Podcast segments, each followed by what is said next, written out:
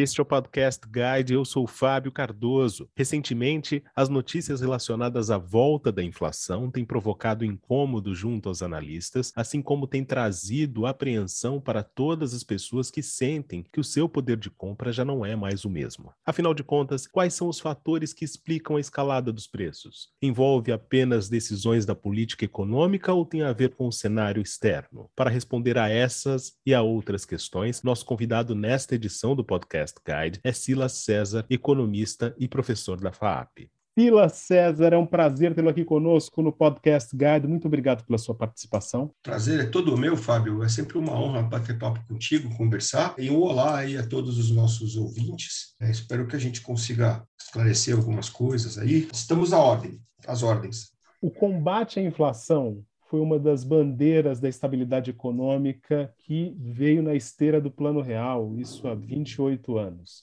Em outras palavras, o poder de compra da população estava preservado durante muito tempo, ficou preservado durante muito tempo. Então, diante disso, e tendo em vista as notícias desta semana, os relatórios que saíram recentemente, o que, que significa a volta da inflação conforme a gente tem visto nos últimos meses? Claro, olha, Fábio, a volta da inflação significa muitas coisas e nenhuma delas é boa. Mas, assim, a primeira coisa que a gente deve considerar é que quanto maior é, for a inflação, menor é o poder de compra. Então, você citou o plano real, a gente, o contexto histórico é muito diferente. Então, havia ali, desde da redemocratização, começo dos anos 80 até o final dos anos, é, até o começo dos anos 90, houveram muitos planos, o Brasil estava uma bagunça econômica, etc. Então era um contexto de inflação cuja culpa era essencialmente nossa. E isso hoje não é muito verdadeiro. Né? Hoje a gente tem inflação, sim,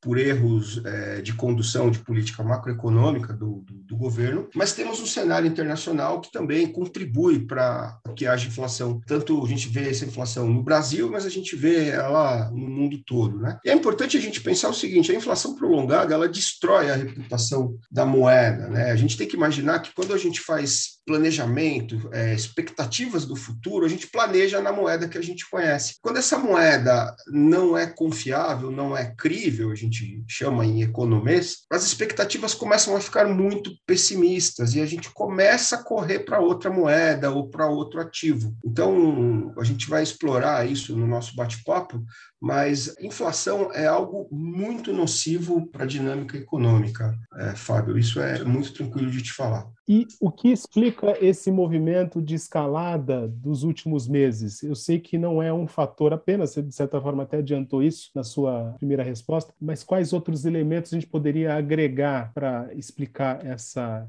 tendência recente? Olha, nós temos questões internas muito importantes e externas muito importantes. Eu vou começar pelas externas. Né? Diretamente temos uma guerra, e essa guerra acontece no momento em que o mundo estava saindo de uma pandemia. Essa guerra afeta o preço dos cereais e afeta o preço dos combustíveis. Então, se a gente quiser pensar em termos de energia, né, são duas fontes primárias de energia: carboidrato e petróleo, gasolina. Então, é óbvio que isso vai se refletir nos preços mundiais, como se percebeu. Houve uma redução na queda é, do combustível, né, na queda de petróleo, porque a Rússia era um grande produtor, a Rússia parou de produzir alguns outros, é, alguns outros insumos, e todo o cenário de instabilidade afeta a, o fluxo e a produção de commodities ao redor do mundo, e isso afeta preço, porque quando diminui a oferta, o preço sobe. Então, é, em termos internacionais, a gente pode pensar muito em função disso, tendo na ponderação, tendo na equação o fato de que a gente estava saindo de uma pandemia, então a gente não estava com os fluxos restabelecidos de oferta, estava tudo ainda entrando no eixo. E aí a gente teve esse choque, é, isso afetou, a gente está vivendo um pouco disso. Agora, internamente, temos outros problemas. É, é claro que isso nos afetou. A pandemia, ela foi muito nociva para a inflação, porque ela deixou muito claro que a gente é muito dependente do, do, do dólar, mais do que se supunha. E o dólar aumentando, é, os preços internos, eles aumentaram muito. Isso ficou muito patente. Alguns economistas vão dizer que o Banco Central fez o que podia. Veja, Fábio, eu não acho que o Banco Central Central não tenha feito o que ele podia, eu só acho que ele fez um pouco tarde. Há muitas análises dizendo que em 2021 ah, o aumento da taxa de juros que começa de fato em 2021 poderia ter começado com um pouco mais de vigor, né? As análises já apontavam para um cenário muito parecido com esse que a gente está vivendo. Então, o Banco Central poderia ter tomado medidas um pouco mais corajosas, demorou e eu acho que a gente está vivendo um pouco desse refluxo, né? Então, foi feito as coisas que, que deveriam ser feitas, mas um pouco tarde. Mas, além disso, a gente tem que também pôr em consideração o seguinte: choveu pouco, como é comum no outono e inverno brasileiro desde o Cabral, e a gente não tem exatamente uma política pública, a gente nunca fez nada para se proteger dessa sazonalidade. E quando chove pouco, a gente tem um impacto direto também na energia, porque tem pouca chuva, a oferta de energia elétrica reduz, porque as hidrelétricas têm menos água para rodar os seus rotores, e quebra a safra, né? Então o preço do tomate, o preço da cenoura, é, preço do maracujá vai subir. Isso afeta. Só que esse tipo de impacto é o impacto que o Banco Central não tem o que fazer. Ele pode até mandar a conta para São Pedro, falar, não choveu. Mas, na prática, um pouco tem a ver com isso, mas num país que pretende ter uma taxa de desenvolvimento consistente, como é o caso do Brasil, que fala em entrar na OCDE, combater aspectos econômicos associados à sazonalidade deve estar na pauta do dia. Né? Então, a gente deveria ter, estar pensando em políticas públicas públicas para diminuir a dependência da matriz energética hidráulica e outras saídas disso. De acordo com os dados recentes do IBGE, três itens puxaram o IPCA para cima: planos de saúde, leite longa-vida, leite de caixinha e Sim. passagens aéreas, itens muito próximos da realidade das famílias de classe média. Só que este não é um problema que afeta apenas este grupo. É isso, Silas? Olha, é, sim e não. É, sim, porque o que você trouxe é 100% real, afeta, mas também afeta outros grupos e de uma maneira um pouco mais pesada. Né? Então, eu coloquei assim, é, para a gente pensar, né? É, outros itens estão puxando os preços e eles são bastante importantes. As refeições fora de casa, por exemplo, pessoa que trabalha fora de casa não consegue almoçar na própria casa. Ela, ela se vê obrigada a comprar uma refeição que hoje em São Paulo está em torno de 40 reais, Fábio. É muito dinheiro para você almoçar. Aí você soma isso com outro aumento muito significativo nos últimos 12 meses, que foi o aumento dos apps, Uber, 99, é, transporte. Veja, quando o preço de alguns, é, por exemplo, sobe o preço do maracujá, então o maracujá dá para substituir por laranja, sobe o preço da cenoura, compra abobrinha, compra batata. Agora, comer fora de casa, você até pode substituir pela marmita. Fala assim, vou levar marmita. Tudo bem, contorna. Mas a população que vem usando esses aplicativos de transporte, elas não estão exatamente dispostas psicologicamente a voltar a andar de ônibus ou de metrô. Então você tem um efeito aí que está sendo estudado, porque é fácil trocar um legume por outro, mas um padrão de conforto voltar atrás, ele traz um impacto negativo em termos de produtividade, em termos de disposição mesmo, de motivação. Fala, poxa vida, conseguir não ter que passar tantas horas dentro de um ônibus, de um metrô lotado, cheio, estou conseguindo ir trabalhar de Uber, de 99. Não consegue mais, porque o aumento disso foi de 62%. É muita coisa, certo? Então, se a pessoa gastava mil reais por mês para ir e voltar de aplicativo, nos últimos 12 meses ela precisa gastar gastar R$ 1.600. É muita coisa, 600 reais a mais. Quem sente isso? Não é o público que está acostumado a andar de avião, que esse, em certo sentido, vai andar, né? vai continuar andando, talvez reduza a quantidade de viagens. Mas a gente está falando de uma população mais vulnerável, mais empobrecida. Então você imagina, aumentou o preço do pão, é, esse último índice não, não consta, né? O preço do, do, do pãozinho ficou estável, mas ele vinha aumentando, ele aumentou nas outras amostras. Então a gente teve um aumento do pão, a gente teve um aumento do leite. Então a refeição ficou mais cara. Comer na rua ficou mais caro, andar de aplicativo ficou mais caro, a vida ficou mais cara, entendeu? Então, isso afeta, assim, público B, público C, público D. Em geral, a inflação é um problema que afeta muito mais em termos objetivos do que, por exemplo, o desemprego, né? Não que o desemprego seja preferível, não é essa a análise, mas uma taxa de desemprego elevadíssima, é 10, 15, 20%. É, então, a gente tem 20% de indivíduos sendo afetado pelo desemprego. A inflação, de um jeito de outro, ela afeta quase que 100% da população. Então, são poucos os indivíduos que conseguem escapar, certo? Então, é claro, é preferível uma inflação controlada do que um desemprego. Ninguém está dizendo que um é preferível do que o outro, mas é sim um problema econômico muito sério, né? E a gente está meio que atravessando isso. Um pouco do que você falou agora tem a ver com aquela reflexão que o Renato Meirelles, pesquisador do Data Favela e do Instituto Locomotiva, diz, né, que gosto não retroage. Um pouco dessa Sim. dinâmica de não usar Sim. mais transporte público ou mesmo não andar mais a pé para o trabalho, para você ter mais conforto e qualidade de vida, as pessoas não estão dispostas a fazer essa troca mais e, portanto, alguns itens se tornam inelásticos. Eu ia trazer a conversa só um pouquinho para aspectos mais técnicos, né? A gente chama isso de elasticidade ou inelasticidade, que é a sensibilidade sensibilidade do consumidor diante de uma variação de preços. Né? Veja, essa inelasticidade ela é afetada não só em função do preço absoluto de um determinado serviço, mas tem a ver com a expectativa, com o conforto. A gente chama isso de preferência.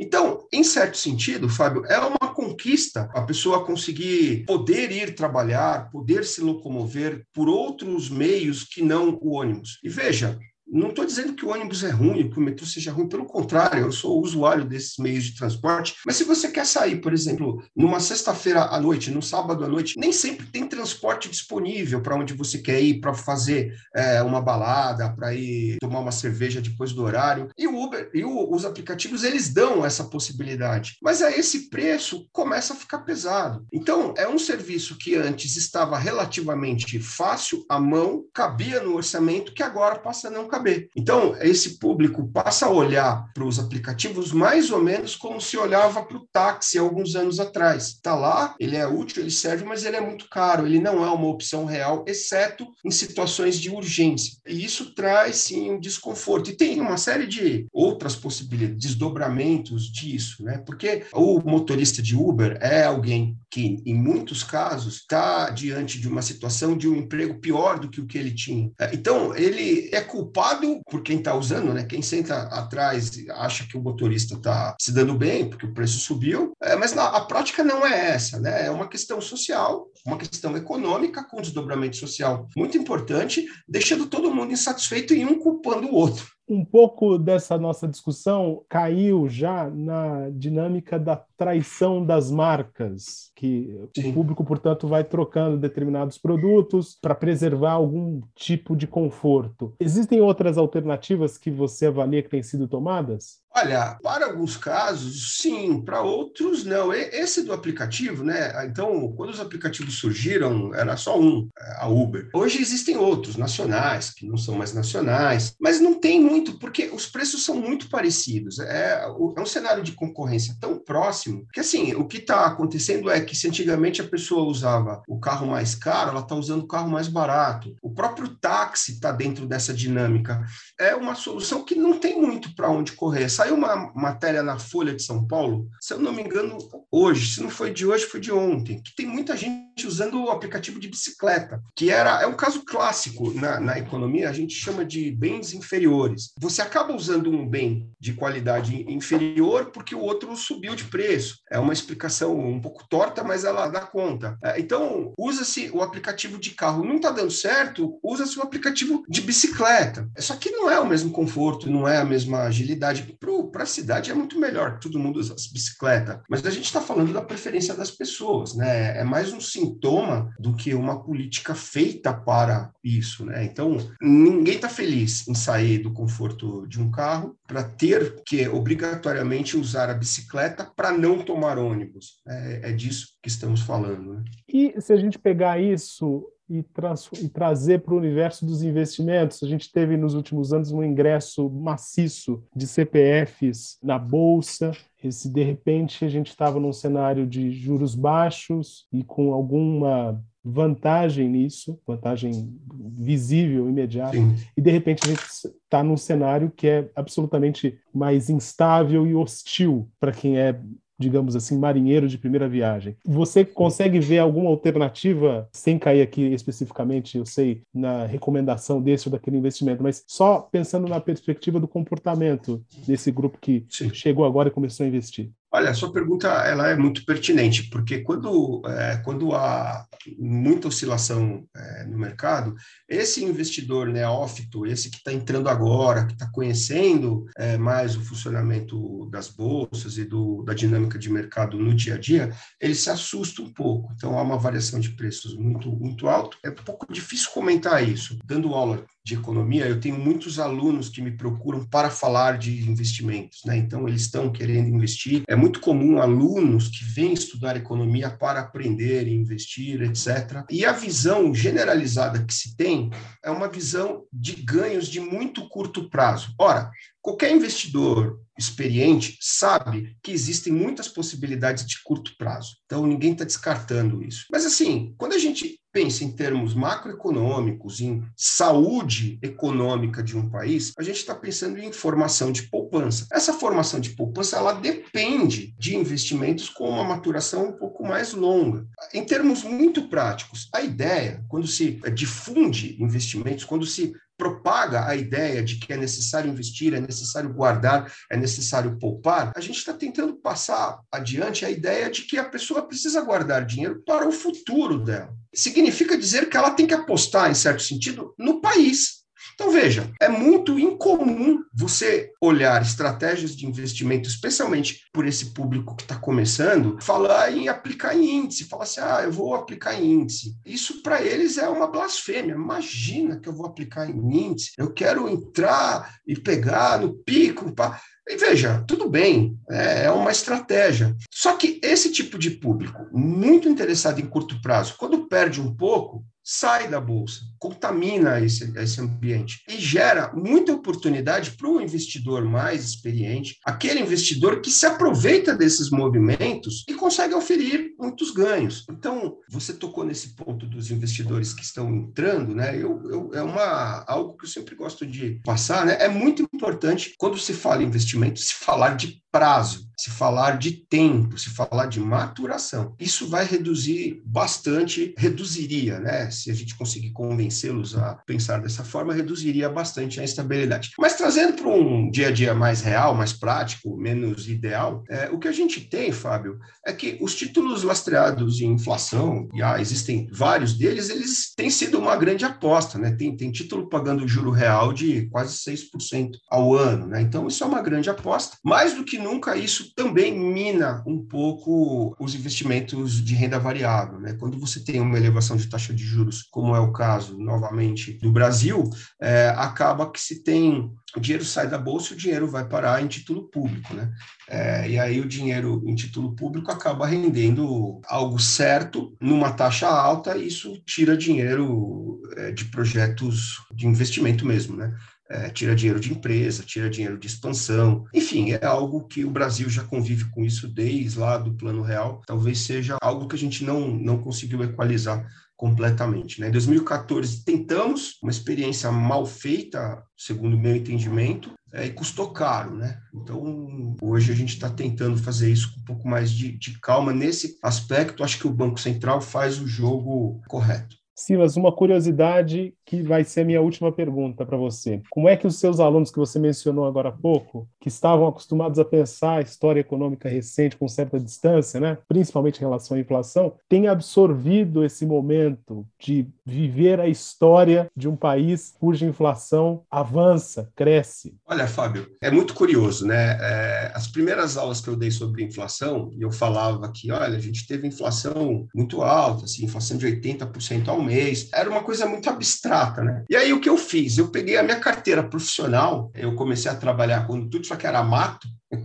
eu montei um slide para ela. Em junho de 1991, Fábio, eu ganhava 37 mil cruzeiros. E eu mostro isso para eles. E 37 mil cruzeiros era aproximadamente dois salários mínimos, equivalente a, um, sei lá, uns dois mil reais hoje. A última vez que eu comparei, estava mais ou menos isso. Exatamente 15 meses depois, Tá lá na minha carteira, são duas páginas, né? Você enxerga ela assim certinho, e tem aumento por aumento, começa mensal, depois passa a ser trimestral, mas 15 meses depois, Fábio, eu ganhava exatos um milhão de cruzeiros. e o que, que eu conseguia comprar com um milhão de cruzeiros? Eu me lembro que meu primeiro salário, é, eu comprei uma calça, uma camisa de marca boa, um tênis, paguei uma pizza para minha família e dois refrigerantes e um vaso de flor para minha avó e acabou o dinheiro.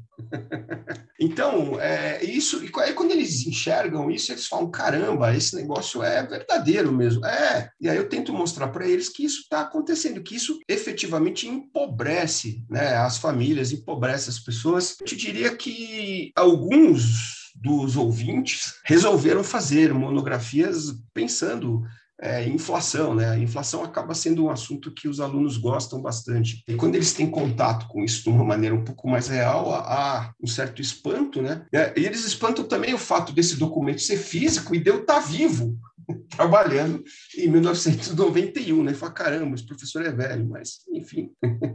Silas César, foi um prazer tê-lo conosco aqui no Podcast Guide. Muito obrigado pela sua entrevista, por essa apresentação tão clara, brilhante desse tema. Feliz, Fábio, em ajudar. Estou às ordens. Conte sempre comigo e um grande abraço aí aos seus ouvintes. Estou por aqui. Esta foi mais uma edição do Podcast Guide. A nossa lista completa de entrevistas está disponível no Apple Podcasts, no Deezer, no Google Podcasts, no SoundCloud e no Spotify. E no aplicativo O Guia Financeiro, além dos nossos podcasts, você encontra muito mais conteúdo sobre o mundo da economia em diversos formatos.